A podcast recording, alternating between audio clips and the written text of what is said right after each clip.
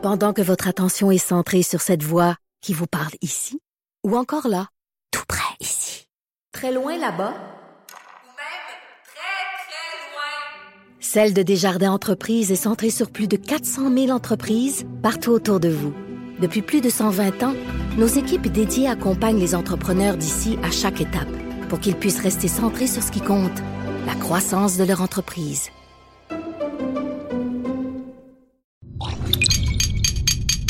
Cube Radio. Cube Radio. Cube Radio. Acteur majeur de la scène politique au Québec. Il analyse la politique et sépare les faits des rumeurs. Trudeau le midi. Bon midi aujourd'hui, on est le 11 mai, 11 mai 2019. Bienvenue à Cube Radio, bienvenue dans Trudeau le midi. Mon nom est Jonathan Trudeau. On va être ensemble pour la prochaine heure. Et oui, en direct de notre super, super, superbe studio de euh, Cube maintenant sur euh, la colline parlementaire. D'ailleurs, avec le collègue Antoine Robitaille, on se disait faudrait qu'on fasse le tri des suggestions euh, qu'on a eues pour renommer notre nouveau studio, pour lui donner un nom un peu plus officiel. Euh, on a quand même eu des bonnes suggestions, des bonnes suggestions. Je pense qu'Antoine veut peut-être faire ça dans le début de son show. Euh, tantôt. Alors, euh, voilà. On va, je, vais commencer tout de suite rondement. Plusieurs sujets que je veux aborder dans l'ouverture de l'émission. je vais commencer par mes amis les syndicats. Ah, mes amis les syndicats. Là, une nouvelle qui, je dis qui me jette par terre, mais qui dans le fond est pas très très surprenante c'est qu'on apprend que OK, je, vais faire un pas de recul. Euh, SQDC, bon, c'est, la, légalisation, ça s'est fait quoi? C'était au mois de septembre, je me souviens plus euh, quelle date exactement, septembre-octobre. Et les employés de la SQDC n'étaient pas syndiqués parce que c'est nouveau, il n'y avait pas encore d'accréditation syndicale. Et on savait que, ultimement, ça viendrait. des employés gouvernementaux, ça vient avec un syndicat. Et là, il y a euh, donc des, regroupements syndicaux qui se sont euh, euh, empressés à les faire signer les papiers, puis tout le, le, le gossage là, de syndicats, a des négociations de conventions collectives. Et il y a une SQDC dans Rosemont-Petite-Patrie qui s'est affiliée avec le syndicat des travailleurs unis de l'alimentation et du commerce, communément appelé TUAC, qui est affilié à la FTQ. Et euh, les 21 travailleurs, au cours des dernières heures, ont voté à l'unanimité un mandat de grève illimité. Ça, ça, fait même pas un an que ça existe. Ça fait même pas un an et eux sont rendus à l'étape de voter pour un mandat de grève illimité. Premièrement, qu'est-ce qu'on dit aux consommateurs de ce coin-là, dans, Rosemont, qui, auront besoin d'aller chercher leurs petits joints? C'est quoi? Normalement, quand on a un mandat, ça veut dire qu'on peut brandir la menace, mais c'est pas automatique. Ça veut pas dire que dans demain, ils vont déclencher la grève, mais là, ils peuvent le faire. Et ça fait même, ça fait quoi, sept mois, six, sept mois que, que, c'est en vigueur? Et là, ils disent, alors, écoutez, on a été aussi loin qu'on pouvait y aller dans les négociations. Il y a eu, je pense qu'ils disent, une dizaine de rencontres euh, avec, euh, avec les, euh, les représentants. Ouais, c'est ça, une dizaine de rencontres de négociations. Il y a des trucs sur les, les conditions de travail là, qui, ont, qui, ont, qui ont été abordés, puis ça, c'est correct, mais le salaire, c'est vraiment ce qui est au cœur du litige. Et là, lui, eux, eux, ils disent, les employés, écoutez, on peut pas être vu comme étant des employés là, qui vendent des produits de, eux autres, ils appellent ça de, de, tout, de tous ordres.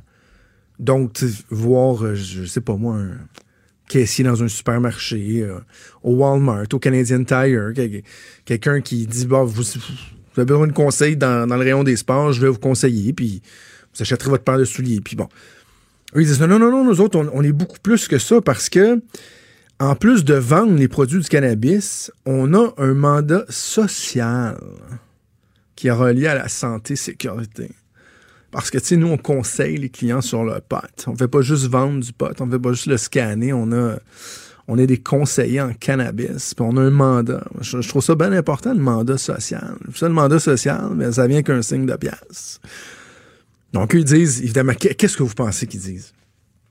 on veut être à côté sur les employés de la SAQ. La SQDC relève de la SAQ, donc ils disent on veut avoir les mêmes salaires, les mêmes conditions que la SAQ, ce qui veut dire que ultimement, le gars qui ou la fille qui, est payé pour vendre des petits joints pré- pré-roulés veut être payé davantage qu'un préposé aux bénéficiaires qui a comme pour mission fondamentale, comme vocation de s'occuper de nos aînés qui sont en fin de vie, euh, qui, euh, qui sont dans des conditions qui sont pas évidentes, qui travaillent dans des conditions pas évidentes.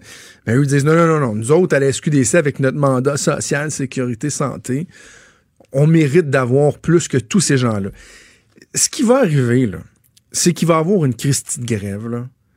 Ils vont faire une grève. Il y aura des négociations. Finalement, le Conseil du Trésor va céder. Ils vont avoir des, conditions qui vont s'apparenter en tout point, on, le pense bien, à ce que les employés de la SAC euh, font. Et là, ce sera pas, évidemment, ce sera pas juste pour la, la, succursale de Rosemont Petite Patrie. Déjà, ce syndicat-là, euh, le TUAC, représente également des employés des succursales de Rimouski Mirabel. Et rapidement, ben, comme une traînée de poudre, ça va se répandre. Tous ces employés-là vont devenir syndiqués et on sera. Je, veux pas verser dans la petite démagogie facile, mais on sera la seule place dans le monde où les gouvernements seront pas en mesure de faire du cash avec le pote. Déjà, là, euh, ben, en même temps, première année, on, comprend qu'il y a beaucoup de dépenses, construction des succursales, euh, développement des, des, des, des produits, puis bon, ça a été difficile en plus euh, avec les, les ruptures de stock et tout ça. Donc, euh, je m'attendais pas, moi, à ce que la première année soit incroyablement profitable. Mais là, imaginez, là, avec les charges sociales, avec les salaires et tout, ce qu'on appelle les coûts de système qu'on appelle. Imaginez comment ça va coûter cher la SQDC. Et là, on va être obligé d'augmenter encore les, les, prix. Ils vont encore moins être en mesure de compétitionner avec, euh, avec le, le- marché noir. Puis finalement, ben, on, fera le bilan dans une coupe d'années, on va dire, ben, bravo. Au Québec, grâce à notre spécificité, on sera les seuls dans le monde à pas réussir à faire du cash avec le pote. Mais oui, on a voulu que ce soit l'État qui gère ça. Bref, mandat de grève illimité, après sept mois. Probablement du jamais vu. Autre chose qui est assez particulière, et je reste dans le milieu euh, syndical, je, regroupe mes sujets. Là. Voyez pas ça comme l'acharnement. Arrêtez. je regroupe mes sujets. On apprend hier que dans le dossier du, euh, lockout chez ABI, l'aluminerie euh, à Bécancour, bon, 1030 employés syndiqués qui sont en lockout depuis 17 mois. Ça avance pas. Et souvenez-vous ce qui s'est passé. C'est important de faire une, un- une, une remise en contexte. C'est qu'il y a quelques mois de ça, quelques semaines en fait, les syndiqués ont demandé publiquement l'intervention du premier ministre Legault. Ils ont dit, c'est difficile, ça avance pas, on a besoin de l'aide du premier ministre. Le premier ministre dit, parfait, moi vous rencontrer. Je rencontrerai pas juste les syndicats, je vais être fair, je vais rencontrer également la partie patronale, les patrons, les propriétaires. Le premier ministre, au sortir de ces rencontres-là, a dit Ouais, ben là, avec l'information qui m'est présentée, là, je pense qu'il y a des demandes qui sont irréalistes de la part euh, des syndicats. Ils en demandent trop. Ce sont des bons emplois, 90 000 je pense, en moyenne. Évidemment, personne ne veut qu'on perde ces emplois-là, mais par exemple, euh, deux éléments qui accrochent, c'est le nombre d'heures de libération syndicale. C'est-à-dire qu'eux exigent d'avoir tant d'heures par année par travailleur euh, où ils peuvent être libérés pour faire des activités syndicales. Moi, on m'avait dit du côté d'ABI que c'est carrément ridicule, le nombre d'heures qui est demandé. Même chose sur la contribution des partis euh, au régime de retraite, veulent que l'employeur paye euh, toujours plus, eux veulent pas en payer suffisamment. Bref, la réalité, c'est que cette usine-là est une des usines les moins productives qu'il n'y a pas euh, d'Alcoa. Quand ils regardent les équipements, le niveau de productivité qu'ils pourraient atteindre, et finalement, ce n'est pas productif. Et en plus, avec le prix des matières qui est très bas, eux disent, ben parfait, on va la garder en lockout. On fait euh, marcher juste une partie de l'usine avec, euh, avec des cadres, puis bon, un moment donné, on repartira quand ils s'entendront avec nous.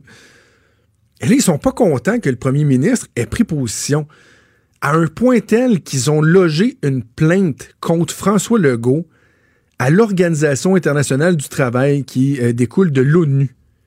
Faut-tu avoir du temps à perdre?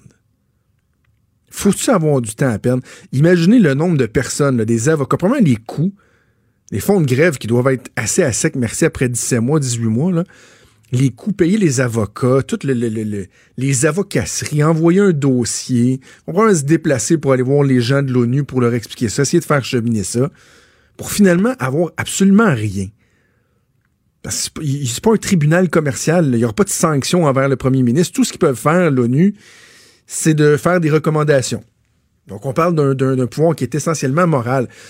Mais, tu sais, au- au-delà de la perte de temps, c'est parce que si à un moment donné, vous prenez le risque d'exiger, de demander l'intervention du premier ministre du Québec, ben, il y a un risque. Ça se peut que vous aimiez pas son opinion. Dans ce cas-ci, c'est ça qui est arrivé. Ben, euh, on dit en anglais tough luck.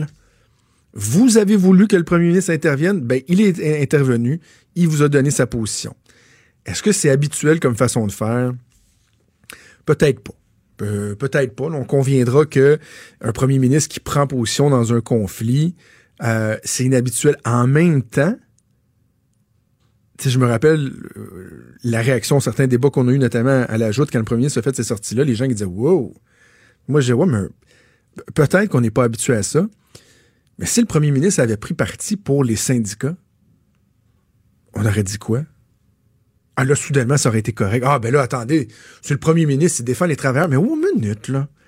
C'est quoi ce sacro-saint principe-là qu'en toute situation, les syndicats, les revendications syndicales doivent être jugées comme étant justes et les plus pertinentes et fondées? Pourquoi l'employeur serait toujours un trou de cul? Excusez, là, mais pourquoi faudrait toujours partir du principe que l'employeur agit pas correctement? Premier ministre, il s'est fait demander son opinion, il l'a donné.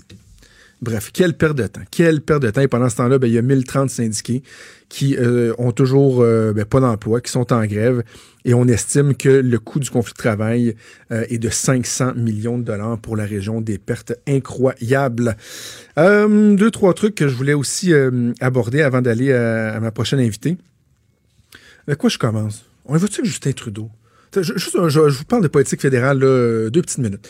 Euh, Justin Trudeau qui a euh, vraiment euh, eu l'air fou hier avec son annonce sur, le plastique, même si l'annonce en tant que telle est loin d'être impertinente, quoiqu'il y a du flou, il y a des questions, mais l'improvisation, ça fait pas bien à tout le monde. Et là, hier, il s'est fait demander, je ne sais pas si vous avez entendu cet extrait-là, euh, il y a une journaliste qui lui a demandé, c'est en anglais, je vous le traduirai par la suite, mais, mais vous, là, M. Trudeau, vous, votre famille, vous faites quoi concrètement de votre côté pour améliorer vo- votre empreinte lorsqu'on parle de plastique? you and your family do to cut back on plastics? Uh, we uh, uh, we have uh, recently switched to drinking uh, water bottles out of uh, water out of uh, when we have water bottles uh, out of a plastic. Uh, sorry, away from plastic towards uh, paper, um, like drink box water bottles, sort of things. Hein? Donc, sa famille a fait le choix de, le- de mettre de côté les, les bouteilles de plastique. Et là, ils tentent de nous expliquer qu'ils ont remplacé ça par des, des cardbox bottles, des, bouteilles d'eau en carton, en papier. Ça doit être weird. Ça doit être weird. En bref, on on- on est, on n'est pas trop sûr. Euh, sur le plastique, on aura l'occasion d'y revenir éventuellement, mais je, pense que l'intention est bonne, mais il y a beaucoup trop de, de, de, zones d'ombre pour l'instant. on ne sait pas exactement à quoi ça va ressembler. Et euh, ça nous semble être une annonce qui est électoraliste. Et surtout, surtout, il faudra pas exagérer. Il faudra s'assurer que les gens sont prêts. Je pense que la population veut faire des efforts, euh, mais en même temps, il faut que ce soit réaliste. Et là, j'ai peur que des fois, on tombe dans l'irréalisme. Dernière chose avant de partir euh, en pause, euh, je reste dans le domaine fédéral. On apprend aujourd'hui on apprend aujourd'hui que Annie Trudel, la sonneuse d'alerte que moi j'ai souvent appelée la sonneuse de fausse alerte, Annie Trudel sera candidate pour le Parti conservateur du Canada dans le comté de Terrebonne. Quand j'ai lu ça ce matin, là, dans ma tête, ça a fait ça. Ah non, mais c'est. Il y a un risque, là. Je- dans ma tête, ça résonne très, très, très fort. Si j'étais le Parti conservateur, on, dit, en anglais des fois be careful what you wish for. Euh, Annie Trudel, partout où elle passe, euh, je- poliment, je dirais qu'elle ne laisse pas personne indifférent. On pourrait aussi dire qu'elle sème la zizanie. Et rappelons-nous que dans plusieurs dossiers où Annie Trudel a été, a joué un rôle fondamental, euh, l'histoire de la clé USB au ministère des Transports et j'en passe. Euh, L'AMF, l'AMF qui est en collusion avec la police, puis pour les, les, les autorisations, les certifications des entreprises pour pouvoir faire affaire avec l'État. avait fait des affirmations très graves. Finalement, jamais rien qui a été prouvé. Dans deux cas, au moins, il y a des enquêtes qui ont démontré que ces affirmations étaient non fondées.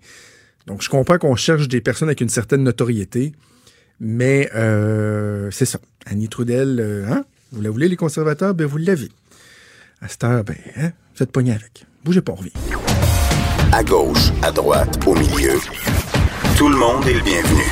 Jusqu'à 13h, vous écoutez Trudeau le midi. Cube Radio. Il y a un changement très, très important qui va se produire au cours des tout prochains jours. C'est-à-dire que euh, d'ici, la, la- la- je pense, la fin de la, de la semaine, vendredi à 16h30, il va y avoir un changement dans la façon de procéder pour des enfants qui ont été adoptés et qui veulent connaître l'identité de leurs euh, parents biologiques. Il y a euh, là de belles opportunités, mais aussi des questions que je trouve euh, fort importantes.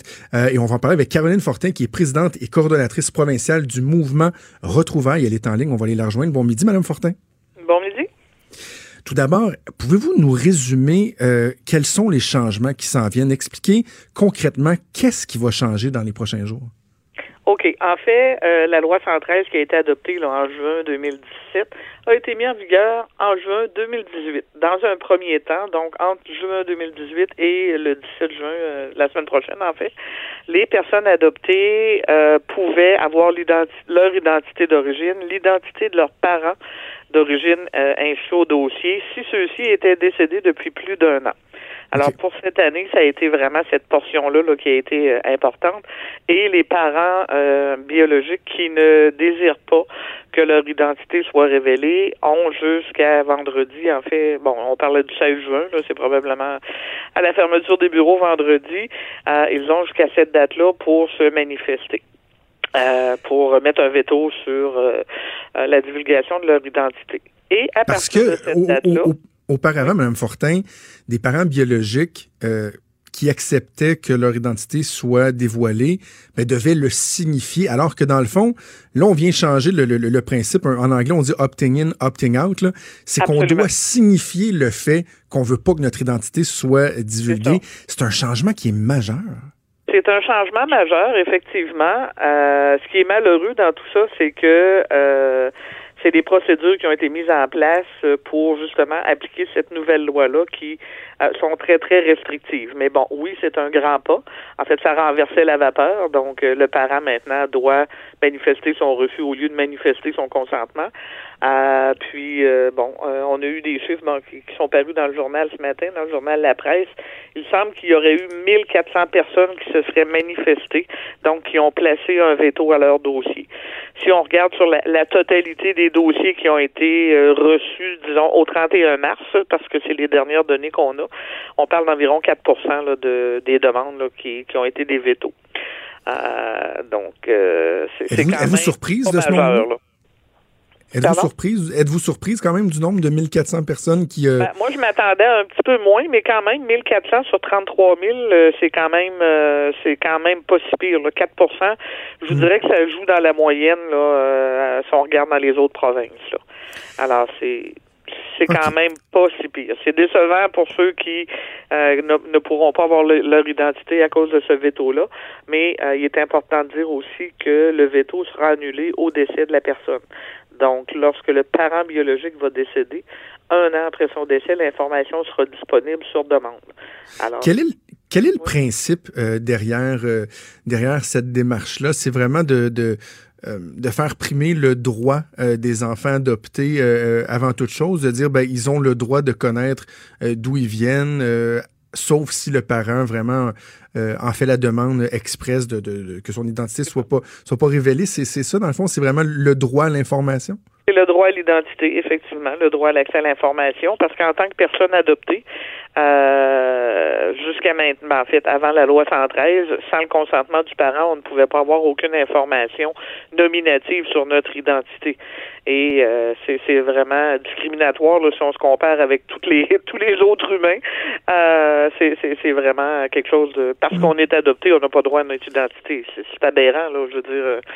On regarde, moi je donne souvent l'exemple, les, les gens font font le saut, mais quelque part, on va acheter un chien, on va acheter un chat, euh, on va acheter, bon, peu importe. On est capable de de- d'avoir la traçabilité de ce chien-là, euh, voire même le- la tranche de steak qu'on a dans notre assiette. Et en tant qu'adopté, ben la- la- la- la- le, le, gouvernement a décidé que c'était confidentiel. Alors, c'était temps qu'on renverse la vapeur, là, parce qu'au Québec, on est un petit peu euh, à l'arrière des à l'arrière des autres provinces là, euh, pour ça. Mais euh, il y a encore des choses à changer. Vous mangez un homard du Québec, puis vous êtes capable de savoir il a été pêché où, par quel euh, bateau, puis euh, à quel moment exactement. Alors Mais- qu'il n'y a pas moyen de savoir d'où euh, euh, d'où vous venez, qui sont vos parents. En même temps, est-ce qu'il y a un enjeu légal à ça? Est-ce que au, au niveau légal, il y, a, il y a- il y a des inquiétudes? Tu sais, par exemple, de la possibilité de revenir vers les parents biologiques pour, je sais pas moi, demander une pension alimentaire ou une prise en charge. Est-ce qu'il peut y avoir des enjeux légaux à ce niveau-là? Non, parce que dès qu'il y a eu un jugement d'adoption euh, ou euh, qu'il y a eu un consentement à l'adoption, euh, les, droits et responsabilités d'un envers les autres s'annulent. Euh, donc la personne qui a été adoptée, euh, donc ses parents adoptifs euh, prennent toutes les, les responsabilités et les droits qui vont avec. Le parent d'origine n'en a plus et l'inverse aussi. Donc il n'y a pas y a pas question là, d'héritage ou de quoi que ce soit d'autre. Euh, parce que des fois, on va approcher les familles, puis c'est, c'est une des réponses qu'on se fait. Ah, la, personne doit euh, vouloir avoir de l'héritage. Non, pas du tout. Euh, un, légalement parlant, ça n'a rien à voir. là. Et puis, euh, Est-ce que dans le, le- dans l'autre sens, il y a la même possibilité? Est-ce que des parents biologiques peuvent euh, décider de, de, de, de, de rencontrer, de savoir où est leur enfant, de connaître dans le fond la, nou- la nouvelle vie d'un, d'un enfant euh, au- duquel il, il- oui, s'était par séparé? contre, ben, ça, ça se fait depuis, euh, ben, ça se fait depuis, de- depuis quand même plusieurs années. Mais l'enfant Euh, doit accepter, j'imagine. C'est que la loi 113, par contre, ce qu'elle n'a pas changé, c'est que le parent ne peut pas maintenant, ne peut pas, en fait, encore aujourd'hui, avoir l'identité de son enfant qui a été confié à l'adoption sans avoir euh, son consentement. Donc, les démarches n'ont pas changé avant ou après la loi 113 pour le parent qui recherche l'enfant qui a été confié à l'adoption. Puis quand on parle d'enfant, en fait, on parle d'adulte, euh, de 18 ans et plus. Euh, Il n'y a, y a- pas de changement à ce niveau-là. Le, le seul bémol que la loi a apporté, c'est que si jamais l'adopté est décédé, là, l'identité pourra être révélée aux parents d'origine. Sinon, il n'y a pas de changement. Donc, ils se doivent de passer par les centres des services sociaux, faire une demande officielle de, retrouvailles, et là, les, les services sociaux vont aviser l'adopté, aller chercher son consentement et procéder aux retrouvailles si tel est le désir des deux parties. Je lisais dans, dans l'article de la presse ce matin qui était, qui était fort intéressant. Euh, il y, y a souvent de belles histoires et je pense que cette mesure-là va favoriser dans certains cas des, des retrouvailles, des histoires qui vont être qui vont être inspirantes, qui vont être touchantes. Mais en même temps, comme dit une des personnes qui témoignent dans l'article, euh, c'est pas du sucre à la crème à tous les jours. Premièrement, j'imagine que dans, c'est pas dans tous les cas que ça se passe bien, mais même lorsque ça se passe relativement bien, il reste que euh, il y a des blessures des fois qui peuvent être très très longues euh, à penser ou même carrément jamais guérir malgré l'aspect réjouissant de la chose. Oui, absolument. Je veux dire quand on parle de retrouvailles, bon, les gens ont tendance à dire ah bon, ça va être beau, je vais retrouver ma mère ou, ou- ou je vais retrouver mon enfant, puis ça va être euh, l'histoire d'amour. Ben, c'est pas tout à fait ça. Euh, ça dépend des cas. Il n'y a pas de situation pareille. Euh, nous, on dit souvent aux gens prenez le temps de vous préparer. Oui, ça fait longtemps que vous attendez pour cette information-là, mais prenez quand même le temps de, de vous préparer, d'être accompagné, euh, de, de vraiment euh, ne pas sauter les étapes, puis surtout ne pas essayer de rattraper le temps perdu. C'est du passé, c'est terminé. faut aller de l'avant, faut apprendre à s'apprivoiser un et l'autre et respecter nos limites euh, de part et d'autre pour euh, avoir de saines retrouvailles. Mais c'est sûr qu'il y a des contextes aussi qui font que euh, ça va pas super bien, puis c'est des bon, c'est des choses qui arrivent. On peut pas euh, tu sais, on peut pas dire que parce qu'on met deux personnes euh, en contact, euh, le parent et, et l'adopté, que ça va automatiquement euh, fonctionner super bien. Ça se peut que ça fonctionne pas. Là. Euh, si on prend des différents contextes, comment c'est arrivé, quel genre de vie les personnes ont eu, quel genre de valeurs elles ont reçues, les principes, bon, tout ça, tu sais, il y a quand même des, des combats à faire là-dedans ou des, moi, ce que j'appelle souvent le choc des valeurs. Euh, souvent, on, on va le ressentir, mais euh, c'est justement en prenant notre temps puis en travaillant là-dessus, euh, pas, pas faire ça tout seul puis à la va-vite, là, parce que C'est vraiment pas une démarche là. Euh, tu sais, on va pas chercher dans une boîte de céréales à l'épicerie là. Non, non, c'est ça. faut vraiment prendre le temps. On, on, on parle d'humain ici là. Fait Ben faut oui. Prendre le temps euh, entre les deux personnes de, de, de s'apprivoiser. Vous disiez tantôt, bon, il y a ce changement-là qui va entrer en vigueur, mais vous disiez, euh, il y a autre chose à faire. Quels sont les autres changements que vous demandez, que vous aimeriez voir euh, s'opérer au cours des, des- des prochaines années?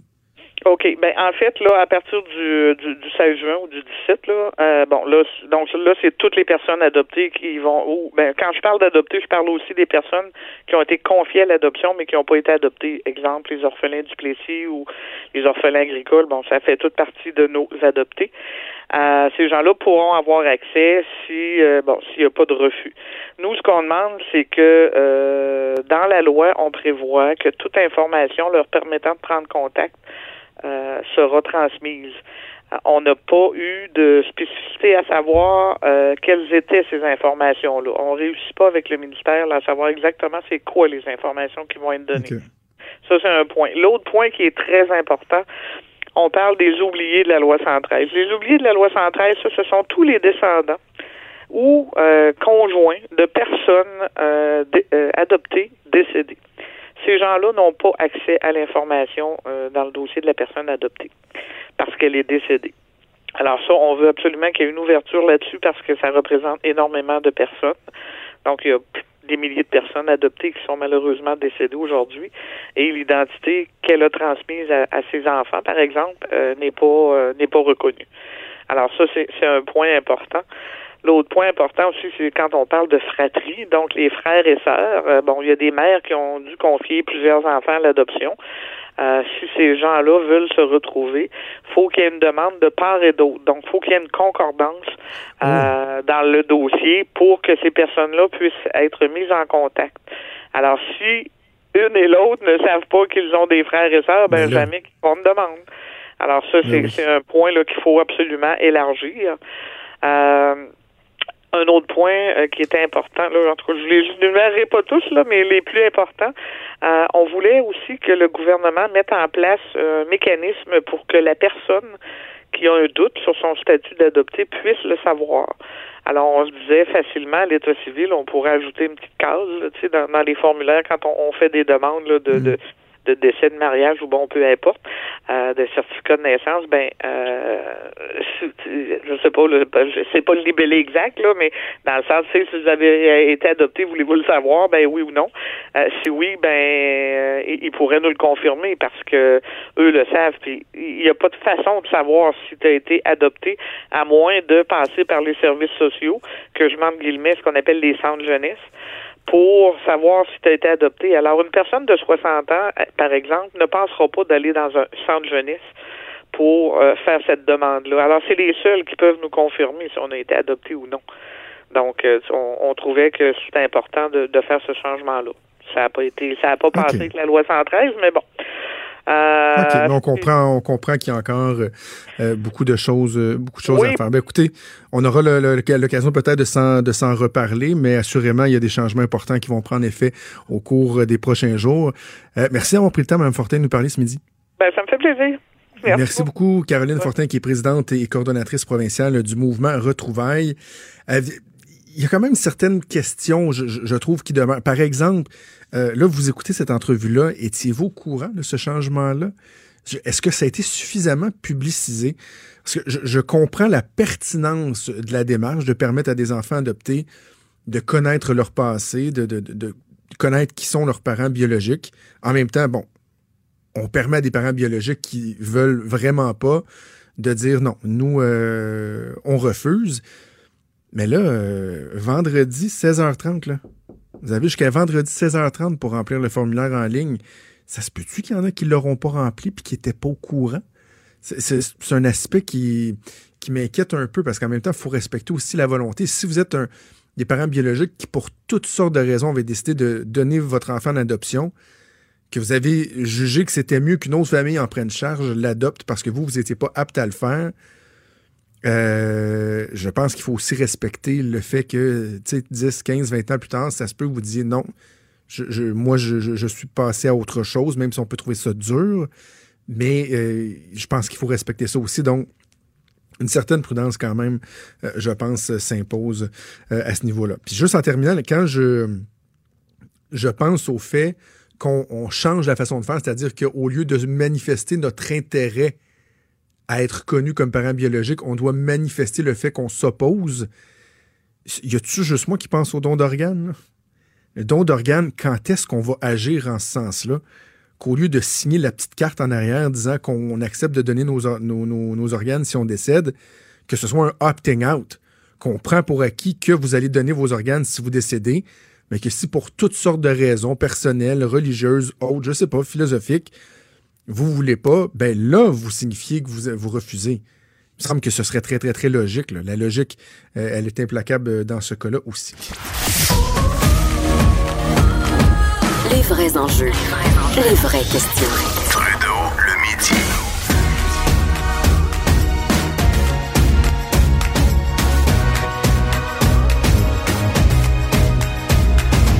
Cube Radio. On remet ça pour parler de politique avec Claude Villeneuve, mon collègue chroniqueur au Journal de Québec, Journal de Montréal. Salut Claude. Salut, ça va bien? Oui, ça va très bien. Euh, par quoi qu'on... euh, euh, commençons par les petites victoires. On va appeler ça comme ça. Euh, le fameux dossier des trop perçus, Oui. le 1, point quelques milliards, 1,5 milliards en trop perçus d'Hydro-Québec, c'était un engagement de la CAQ. En tout cas, c'était une revendication de la CAQ lorsqu'elle était euh, partie d'opposition. Soudainement rendu au pouvoir, ça avait été abandonné. Euh, on a senti une grogne. Moi, j'ai même dit à l'époque que pour moi, c'était le premier indice de rupture. Tu sais, on dit la CAQ sont bien branchés sur, euh, sur la population. Je me disais, c'est un premier signe de rupture avec la population. Là, finalement, ce matin, on apprend dans la presse que le gouvernement va rétro-pédaler et les sommes seront remboursées. Ouais, mais euh, il y a peut-être ça, ça va devoir être clarifié. On s'entend c'est bon. Ce que je crois comprendre, c'est que c'est des collègues de Radio Canada et de la presse qui ont eu cette nouvelle-là. C'est la CAC qui se gardait ça pour finir la session. Un projet de loi qui va venir encadrer, euh, disons, les décisions de la régie, de de manière à ce que les les augmentations de tarifs d'Hydro-Québec au cours des prochaines années vont euh, permettre de reprendre sur le sur ce qui a été perçu en trop. On va avoir un petit crédit en début d'année prochaine, puis après ça, on va reprendre là, graduellement parce que c'est quand même 1,5 milliard, c'est beaucoup d'argent. Mais ce qui est prévu, c'est que les, au- les hausses de tarifs soient fixées à l'inflation. C'est ce que la nouvelle de ce matin nous dit. L'inflation, là, c'est autour de 2,5 Les augmentations au Québec au cours des dernières années, ils ont été autour de C'est en 0,3, bas, c'est 0,4 ça.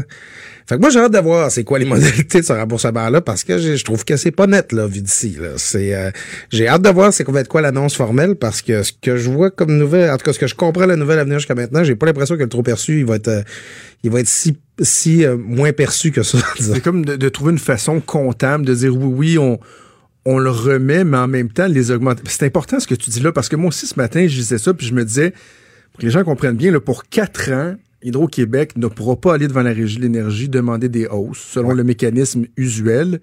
Fait que je me dis, tabarouette, c'est le fun. Ça, veut dire que pendant quatre ans, tu sais, des, des hausses importantes, il n'y en aura pas. Mais non, ils vont limiter à, à- à l'inflation, alors que souvent, la hausse octroyée a été inférieure à l'inflation. Donc là, tu dis, on, écoute, on va-tu se faire fourrer quelque part? Là? Je suis d'accord avec toi, le remboursement, il, il est où finalement?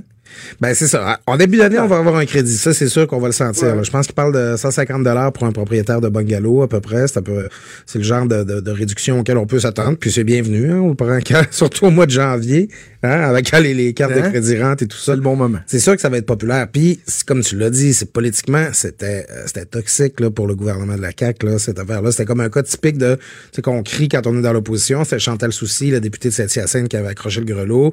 Ça avait pas de bon sens. Euh, les- les- Hydro-Québec avait trop perçu. Puis bon, Hydro-Québec, ça fait toujours euh, un coupable euh, sympathique là, parce que personne n'est content. Hydro-Québec, quand on donne des nouvelles aux autres, on n'est jamais content.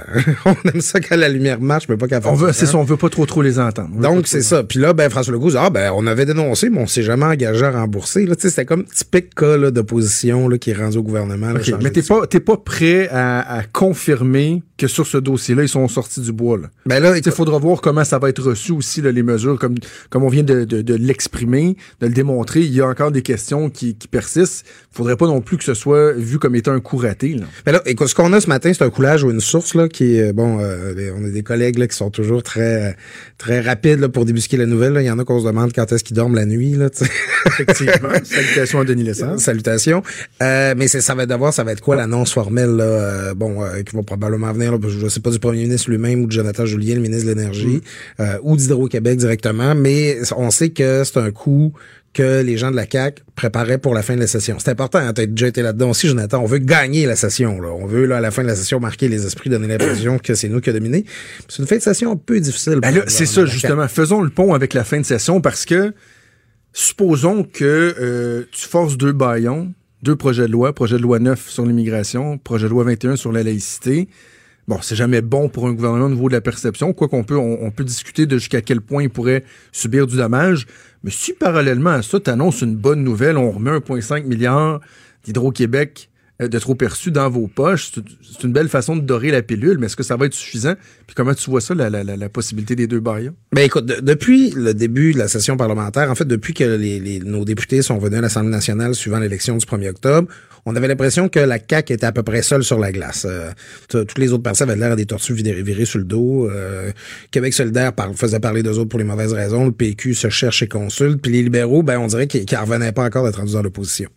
Au cours, au cours des dernières semaines, on a senti que l'opposition officielle avait pris un, une certaine air d'aller à tout le monde. Tu sais, On le voit, on a attaqué euh, la CAQ efficacement sur cette déclaration du premier ministre là, sur les emplois qui s'en allaient en Inde, là, que c'était peut-être pas si mauvais que ça. Ben, ils l'ont remis à leur place. Là. Puis sur d'autres dossiers, euh, on sent que le, sur le bras de fer, là, il était quand même assez intense. Là. On a réussi à faire mal paraître un peu le ministre Jolin Barrette en demandant s'il est pas pris dans trop de dossiers, là, ce garçon-là, là, qui, qui, a- qui, qui dirige présentement les deux projets de loi phares du gouvernement, celui sur l'immigration et celui sur euh, la laïcité.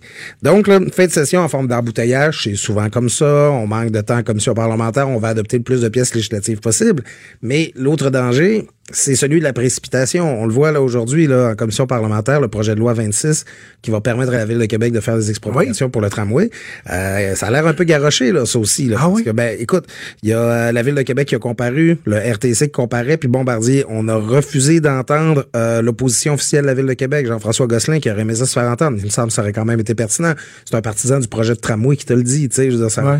ça aurait quand même été intéressant. On n'a pas entendu non plus les gens de la, la- la fameuse rue euh, P9, euh, P9 ou euh, quand, quand c'est Pi, on sait jamais Ouais, combien- combien 11, compter. c'est Pi Pi 11, 11, je pense, dans l'ouest de la ville là, qui, qui se pré- préoccupe de Revenu Québec. Donc, on a l'impression qu'on veut légiférer vite, vite, vite.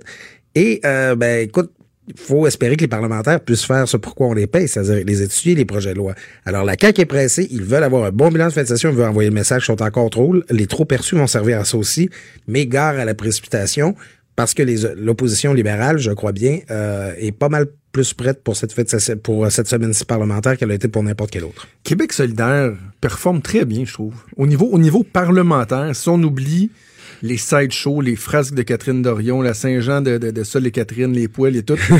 je, je- surtout quand on regarde aller Gabriel Nadeau-Dubois, quand on regarde des députés qui sont en commission parlementaire. Je regardais M. Fontesilla hier sur le projet de loi 9.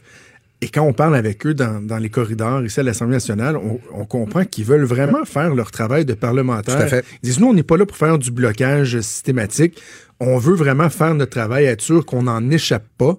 Je, je trouve qu'ils ont réussi à s'imposer vraiment. Oui, ils ont, dans la technicalité de la chose, ils ont eu le rôle de deuxième opposition, mais ils se sont vraiment imposés aussi comme deuxième opposition. Tout en politique. En politique, euh, moi, je suis pas de l'école parlez-en bien, parlez-en mal, mais parlez-en. Il faut faire parler de soi pour les bonnes raisons. Euh, je vois une députée comme Christine Labéry dans Sherbrooke là, qui fait des interventions toujours pertinentes là, en éducation.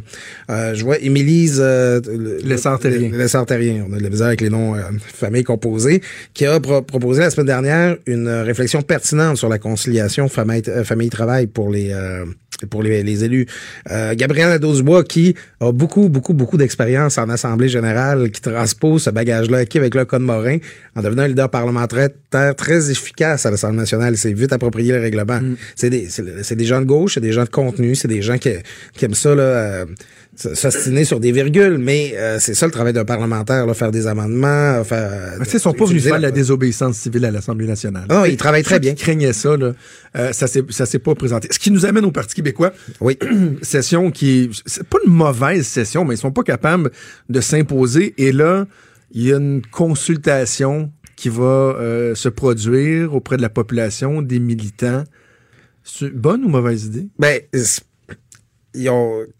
Qu'est-ce que tu peux faire d'autre à leur place? C'est un peu béni. Tu sais, on parle de faire parler de soi pour les bonnes raisons. Euh, quand ton annonce, c'est que tu fais une consultation sur ton avenir, c'est jamais une bonne raison de faire parler de toi. c'est jamais une ça. bonne nouvelle. Si tu fais ça, c'est que tu as des questions à te poser, tu as des problèmes. Pour Parti québécois, ben, on a été abonné beaucoup à ce genre de réflexion-là au cours des dernières années. Là. Il y a, moi, écoute, à mes débuts, et quand j'y étais, il y avait eu la saison des idées. euh, avec euh, Mme Marois avait créé plein de groupes de réflexion là, sur le, le- le programme du PQ. Euh, c'est bon, le collègue euh, Antoine Robitaille, ce matin, dans sa chronique, là, qui rappelle là, la tournée des grandes oreilles là, de Ben oui. Marc Johnson. C'est un, un parti qui... On a souvent l'impression que le Parti québécois, c'est un parti qui se regarde beaucoup le nombril. Hein, Puis c'est pas un nombril euh, particulièrement inspirant par, euh, par les temps qui courent. Mais écoute, toi, t'es au Il y a des PQ. petites poussières dans le nombre. Non, c'est ça, un petit peu de, de, de textile. Mais c'est, tu sais, toi, t'es au Parti québécois, c'est quoi ton, ton plan de match? Ils ont un petit peu, le Parti québécois, c'est la même, en fait, c'est la même question qui se posait sous Jean-François Lisée. À quoi sert le PQ si l'indépendance n'est pas à l'ordre du jour? Si on n'a pas un référendum en vue, à quoi ça sert le PQ? C'est quoi sa valeur ajoutée pour la gauche? On a déjà Québec solidaire. Pour le nationalisme, maintenant, on a la CAQ. Euh, Il y, a, y a une identité à refaire du côté du PQ et, et- et- bon, ils disent la seule affaire qui est pas négociable, c'est l'indépendance. Ouais. Parfait. Mais est-ce que c'est de ça que est-ce que c'est autour de cette question-là que le débat politique va se dérouler au Québec euh, au cours des prochaines années? Je ne crois pas.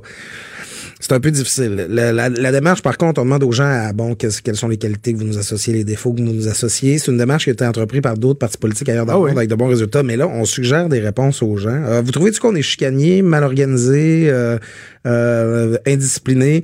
Toutes ces réponses sont bonnes. Tu sais, à la fin, euh, je me questionne un peu sur l'authenticité des résultats qui vont, euh, qui vont euh, y, il y a ça, parce qu'en même temps, euh, les gens que tu vas aller rechercher, tu sais, la population générale, est-ce qu'ils vont aller remplir ce sondage-là? Ben ou ça va juste être les vieux de la vieille, les militants qui vont, qui vont remplir ça, puis garder ça euh, en- entre eux? Puis l'autre chose, c'est que moi, je me dis, la démarche peut être intéressante en autant que tu en fasses quelque chose. Si ce qu'il y a dans la démarche, dans le résultat, dans le rapport, t'intéresse pas, puis tu le mets sur une tablette, ben t'intéresse pas, il te convient pas, puis tu le mets sur une tablette, ça aura servi à rien. là. Ouais, puis ça, ça révèle aussi un travers de beaucoup de partis politiques, c'est que euh, on attend trop souvent euh, tu sais que que l'eau soit rendue à hauteur du plafond pour ouvrir les fenêtres. tu sais, dans le sens, c'est euh, tu sais, quand le Parti québécois était un des deux grands partis au Québec, euh, alternative au gouvernement ou au gouvernement lui-même, c'est à ce moment-là que les Québécois auraient aimé ça, avoir leur mot à dire sur les orientations du PQ puis sur qu'est-ce qu'il allait devenir. Maintenant que le PQ a fait 16, 17 à la dernière élection, fait élire 10 députés, dont une qui a quitté depuis, dans quelle mesure ça intéresse les Québécois d'influencer ce qui se passe au PQ? Je pense que c'est peut-être pas dans la direction du PQ qui regarde. Comme tu le dis, il y a des bonnes chances que ce soit davantage les vieux de la vieille puis les, les abonnés de ce genre de consultation-là qui s'expriment. La semaine prochaine, la session techniquement va être terminée. On pourra peut-être euh, remettre des prix. C'est encore, c'est encore drôle, par exemple. hein? On- ouais, on mais d'après moi, les, ça ne s'attendent pas à personne. Écoute, je parlais à des collègues euh, de, de la tribune de la presse hier en passant de voir. euh, Il y a des gens qui sont nerveux. Il y a un souper au mort prévu samedi. Oui. Oui, ça risques, se peut. euh, Mais moi, je pense que ça va finir aux petites heures du matin samedi avec un baillon. Et si ça a à resiéger la semaine prochaine, pour moi, ce serait sur le projet de loi 9 où le gouvernement dirait on va essayer de pas avoir de baillon avec lui, on s'entend avec les libéraux pour avancer. Mais de ce que je comprends, c'est que si la CAQ euh, accepte pas de mettre les 18 000 dossiers dans la balance, de dire OK, parfait, comme les libéraux le demandent, on va les traiter les 18 000 dossiers.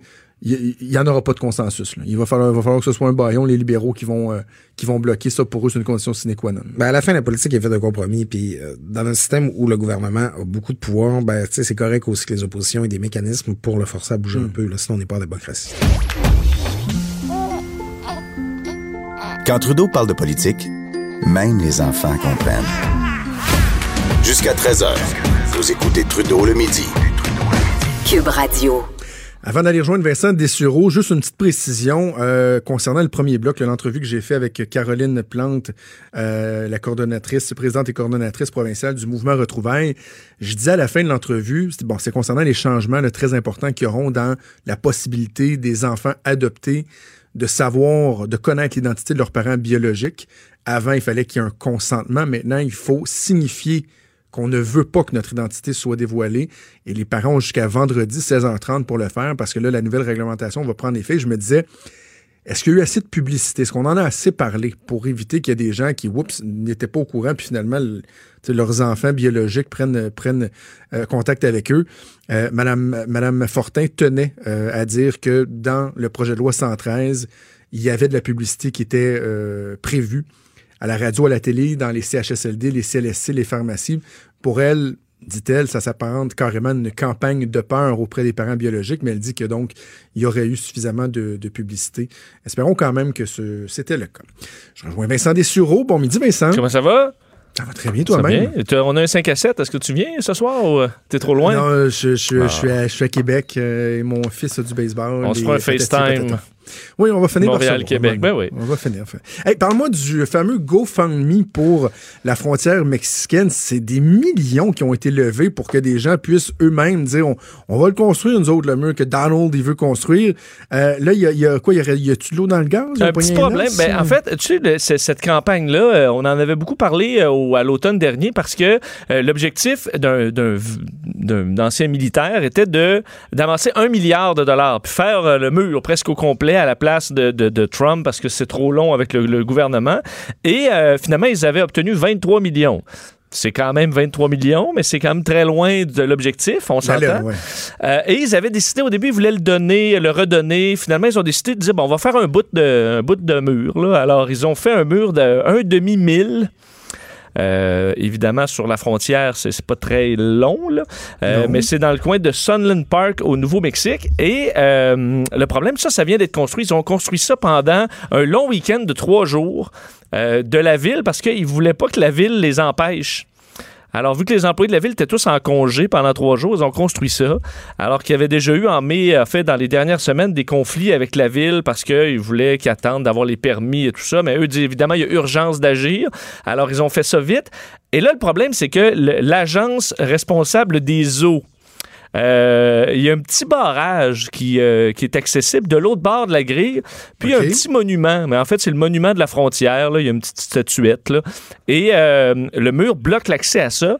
Alors, les autorités on doivent, enfin, obligé les gens du, qui ont construit le mur à cadenasser une immense porte ouverte qui sera ouverte 24 heures sur 24 dans le mur, question d'avoir accès au monument et euh, au- à la petite rivière, là, fait au euh, l'équipement des eaux. Ça veut dire qu'ils ont construit ça, quand même dépensé le 23 millions de dollars pour construire un mur dans lequel il y a un immense trou euh, qui va rester là 24 heures sur 24 pour donner accès euh, à cet équipement-là. Alors, euh, l'équipe dit, euh, bon, et le, le- le gars derrière ça a publié un message en disant que l'agence des eaux avait outrepassé son droit et euh, essayait de miner Donald Trump et euh, la, la- la- la sécurité nationale qui est en danger en raison de cette agence là, de gestion des eaux qui va avoir accès à son tuyau. Alors, euh, disons, quand on va aller trop vite des fois, puis passer au-dessus, tu sais, des, des fonctionnaires de ville ou des responsables Ouais, ouais, là-dessus, ouais, là, ça, ça a beau être... c'est parce que là, ça sert à rien. Ça, ça me fait penser aux clôtures à chevreuil, ça. Quand tu vas dans le parc du Saguenay, mettons, Ouais. t'as des clôtures à chevreuil, mais après ça, t'en as plus. T'en as, t'en as plus. Fait que, ça sert à quoi? Ben, sur la le 20, fond? d'ailleurs, en m'en venant la semaine- en fin de semaine, il y avait un chevreuil, mais là, de l'autre côté de la clôture, donc du côté autoroute, mais là, tu peux plus, euh, il peut plus se sauver. Là. Il... il est comme coincé là. là. Ah ouais? Ah, Bon. OK. Eh, euh, c'est quoi un chronotype? Parce Bon. que tu me demandes de quel chronotype euh, je suis ou sommes-nous, mais j'ai aucune idée c'est quoi un Ton chronotype. chronotype, là, c'est est-ce que tu es un gars de matin ou un oiseau de nuit? Si je suis matin ou euh, je suis plus euh, matin, moi. Euh, ben, en fait, il était, avant d'avoir des enfants, j'ai toujours été un mix des deux. C'est-à-dire, Ben, je me couche tard, je me lève de bonne heure, pas besoin de beaucoup de sommeil. Là, je suis rendu, je me couche très, très, très, très tôt, puis je continue à me lever de bonne heure. Ben, justement, si tu ne fites pas exactement dans un de ces deux chronotypes, c'est parce qu'il y en avait deux autres dont on ignorait l'existence et qui viennent de sortir grâce à la science, grâce à une étude belge. C'est que ceux qui sont pas matin ou pas soir, en fait, le- les gens de matin, c'est que vous commencez super en forme, puis votre, votre niveau d'énergie baisse tout au long de la journée. Et pour les oiseaux de nuit, c'est l'inverse. Tu es fatigué, tu es fatigué, puis là, tranquillement, en soirée, là, tu pètes le feu. Euh, dans une étude auprès de 1300 personnes, on a découvert que presque, presque la moitié euh, ne fitait pas dans un des deux. Et on les place maintenant dans deux nouveaux chronotypes, soit les afternooners, donc les gens d'après-midi, et les nappers, les siesteux. Euh, Oh. Donc, je t'ai fait un peu la journée là, des deux premiers, c'est-à-dire tu, tu commences fatigué. Tu... Donc, le afternooner, le gars d'après-midi, c'est vous qui êtes les plus fatigués en vous levant. Et vous commencez à devenir alerte vers 11 heures. Et là, vous restez alerte jusqu'à à peu près 5 heures. Donc, c'est des gens au travail qui sont en général euh, efficaces. Puis ensuite, après 5 heures, là, ben là, coup de fatigue, puis ça reviendra pas, la, la, la- le- disons, l'énergie jusqu'en soirée. Et les siesteux, c'est des gens qui font souvent des, des siestes, mais eux, euh, vous vous réveillez alerte jusqu'à 11 heures. Là, après ça, 11 heures, là, ça commence à être fatigué jusqu'à 3.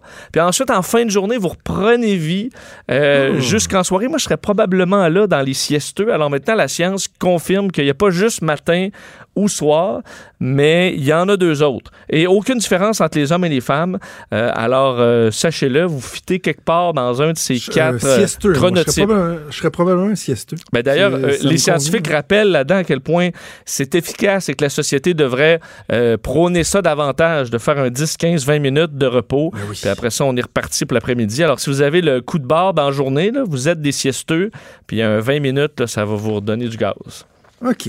Est-ce que euh, votre partenaire ressemble à votre ex? Je- je- je- ma, ma- ma- ma- ma prédiction, c'est que tu vas me dire qu'il y a des études qui ont tendance à démontrer que nos nouveaux partenaires ressemblent à nos, à nos ex. C'est exactement ça. Euh, Ouais. Jonathan, d'ailleurs, j'ai demandé à quelques collègues tantôt, puis la plupart me disaient que oui, il y avait des, euh, des, des similarités. Euh, étude d'ailleurs de Toronto, fait que Toronto, canado-allemande, là, cette étude-là, qui confirme que la majorité, plus c'est fait auprès surtout des gens en moyenne de 25 ans, qui ont eu des partenaires en moyenne de 3 ans avant, pour se rendre compte a un niveau significatif, les traits de personnalité de votre partenaire actuel est similaire à ceux de votre ex-partenaire. Alors, ça suggère que vous avez vraiment un type, euh, un type de personne, sauf pour les gens qui sont très extrovertis. Et les gens très extrovertis, eux, au contraire, vont y avoir des partenaires de type plus varié, plutôt que toujours y aller dans les mêmes pantoufles. Euh, tu comprends? Et euh, ouais, ouais. on dit par contre que la faiblesse de l'étude, c'est que des fois, il y a des gens que ça peut être le niveau, mettons, euh, toi, tu es dans un club de, de, de, de, de boxe, mais ça se peut que tu rencontres juste des boxeuses ou des. Alors, il y a, qui ont un style. Alors, ça se peut que l'environnement fasse que naturellement, on se retrouve avec un peu le même genre de monde, classe sociale et tout ça, mais qu'on a un certain euh, juste, pour, juste pour être sûr d'être bien clair, est-ce qu'on parle de la personnalité ou du physique ou des deux? On parle là, c'est uniquement la personnalité. Donc, euh, est-ce que tu es une personne, euh, bon, euh, vraiment les, les caractéristiques personnelles euh, de, Ok. de- donc les traits de personnalité sont similaires. Mais une des explications que les scientifiques donnent, c'est que euh, vu qu'on développe dans nos relations certaines euh, capacités à gérer une personne comme ça, mettons ta blonde est comme ça, comme ça, comme ça, ben, tu, tu deviens avec le temps habitué de gérer ça. Et ces skills là ben, te servent après dans le monde du dating. là. Alors, tu vas être habile avec une fille qui est similaire pour l'entourlouper ou du moins la séduire, Ouais, ouais, tu comprends? Ouais, ouais, c'est ça, ça fait partie de tes forces. Alors, tes nouveaux skills, sauf que, ultimement, tu vas probablement être déçu comme la première fois, mais ces outils-là, tu ton couteau bien affûté, ben là, je vois, c'est peut-être pas euh, la- le bon exemple. Ton couteau affûté, on va dire, t'es- vous êtes bon avec ce type-là, puis c'est c'est pour ça que vous scorez Ok, encore là-dedans. comme une zone, de confort puis une zone d'efficacité. En Très, intéressant- très intéressant. Allez, on t'écoute à 15h cet après-midi avec Mario sans faute. On se reparle vendredi. Salut. Salut Vincent Dessureau qu'on entend à tous les jours euh, dans le retour euh, de Mario Dumont. De 15h à 17h. euh, nous, on a déjà terminé, mais savez-vous quoi? Je reste pas loin, parce que je vais commencer le show Antoine avec lui. On va regarder les listes de suggestions que vous nous avez données pour nommer notre nouveau studio.